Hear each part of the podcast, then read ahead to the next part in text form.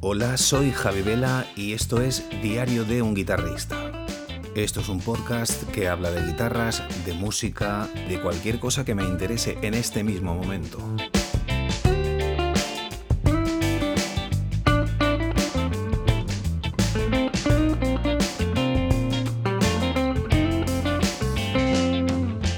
Hola amigos, bienvenidos a este episodio número 8 de Diario de un guitarrista.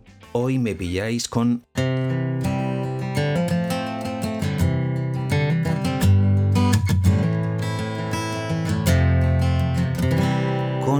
Gibson J45 estándar en la mano porque la acabo de recoger de mi luthier y amigo David Rossi, grandísimo luthier que fabrica guitarras brutales. Y esta Gibson J45 se la he llevado para que me hiciera un alineado de trastes, que me cambiara la selleta y la cejuela por material de hueso y que me diera un repasito general y me la ha dejado realmente fantástica. Hoy os vengo a hablar de esta guitarra, de la Gibson J45. Esto es una guitarra icónica. La voy a quitar de la mano porque no puedo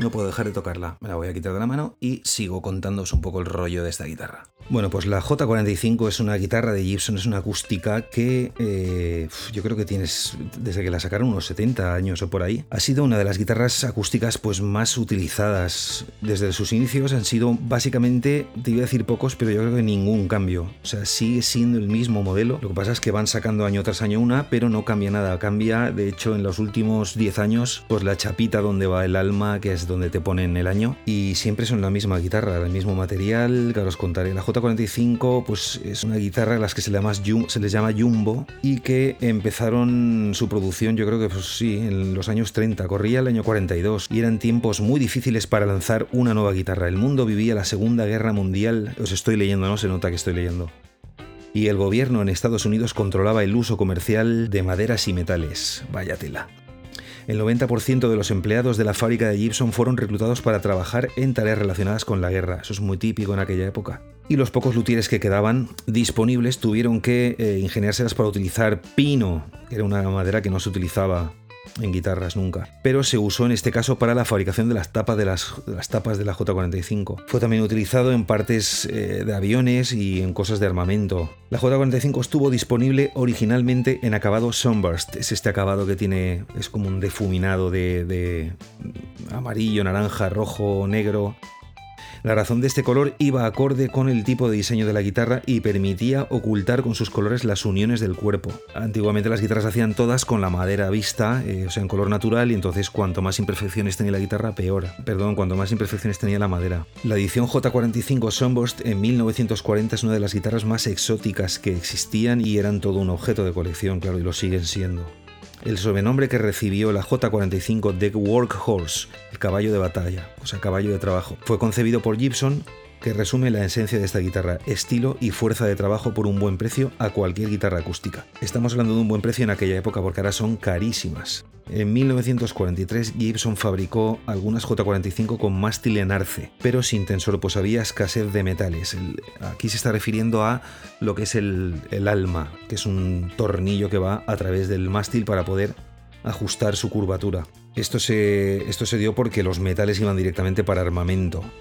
Otras J45 en aquella época fueron fabricadas eh, con tapas de caoba y algunas con tapas de arce. La J45 se mantiene como la guitarra acústica de mayor venta en la historia de Gibson. John Lennon utilizó J45 cuando los Beatles viajaban a, a la India. En el 68 los acompañaban en este viaje Donovan Leitch, artista escocés, intrigado por el estilo de tocar de Donovan con su J45. Lennon le pidió eh, su guitarra si le podía enseñar su técnica y luego eh, Lennon le añadió una pastilla y de hecho ya, ya construyeron la J45 de John Lennon. Una curiosidad es que Michelle Obama le obsequió a Carla Bruni, la esposa de, de Nicolás Sarkozy, una Gibson J45 en el 2009. En 1968, Gibson fabricó algunas J45 con el golpeador atornillado dentro del cuerpo de la guitarra.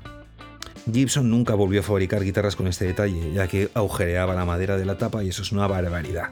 Bob Dylan es otro de los grandes guitarristas que hizo famosa la Gibson J45. La utilizó desde el principio de los años 60 y siempre ha sido el sonido característico de los discos de Bob Dylan. También la utilizó Buddy Holly y también Elvis, El grandísimo Elvis Presley. La J45 y su acabado natural con la J50 se convirtió en una guitarra muy muy muy utilizada por músicos de blues como Pink Anderson, John Hart, Gabriel Brown, Lightning Hopkins y por qué el sobrenombre de J45. En teoría, el precio original recomendado para esta guitarra era de 45 dólares. Una Gibson J45 1942 probablemente podría costar hoy 5.000 dólares. Las primeras Gibson J45 son conocidas entre los coleccionistas como los modelos Banner, pues tienen un banner dorado en el mástil que dice Only a Gibson is good enough. Solo una Gibson es lo suficientemente buena. Estos instrumentos que montan este banner es bastante complicado de encontrar hoy en día. Es una guitarra súper, súper polivalente, tiene un sonido muy característico, muy medio, sonido muy medio. Hay veces que tú pruebas una guitarra y dices, o sea, suena tipo J45. Como comprobaréis, es un sonido bastante medio, pero tiene unos graves bastante profundos.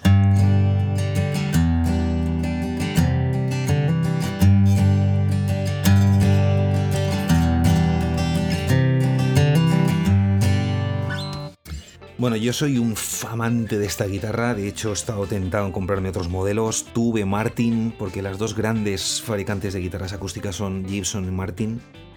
Hablo de las comerciales, luego hay guitarras de luthier tipo la Santa Cruz que casi duplican el precio de una de estas Gibson, pero que no son, no son guitarras comerciales, son guitarras más de luthier, más artesanales. Yo, yo tengo esta Gibson J45 estándar y una J55 eh, Centennial que es, el, es exactamente igual, mismo cuerpo, las mismas maderas, pero con acabados distintos y es una guitarra, eh, ya es una guitarra, pues una serie limitada que hubo de 100 y son las dos guitarras con las que al final más toco, con las guitarras que más cómodo estoy.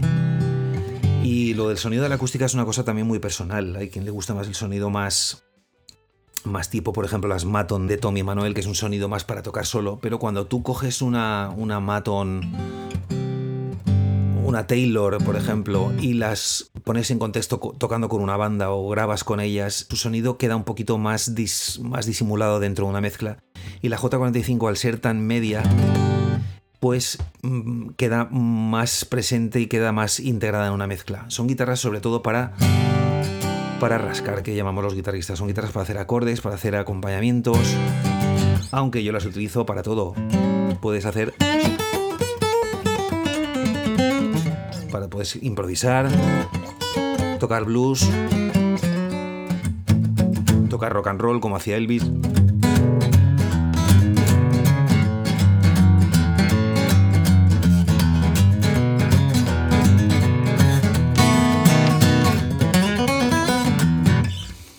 Entonces, eh, son guitarras muy cómodas, tienen el, mástil, o sea, el perfil bastante estrechito, casi como el de una eléctrica. Y no sé, no sé qué os puedo decir. Yo soy un fiel seguidor de esta marca y de este modelo en especial. Y nada, hasta aquí la chapa de hoy con esta guitarra que me tiene flipado y que acabo de recoger del luthier, como os decía antes, y que aquí la tengo y por eso ha sido motivo para un podcast que bien se la merece. Espero que os haya gustado y nos vemos en el próximo. Chao. Recordad que me tenéis en eh, Facebook, me podéis buscar como Javier Vela Marco. En YouTube, si ponéis Javi Vela o poner Javi Vela Guitarra, os aparecerá mi canal.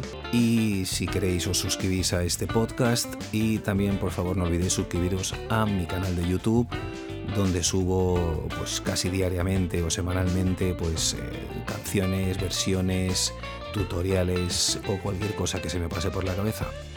También podéis contactar conmigo a través de mi correo electrónico javivela.yahoo.es y si estáis interesados en mis clases online, hacedlo a través de este correo electrónico y os mandaré toda la información. Un saludo y hasta el próximo episodio.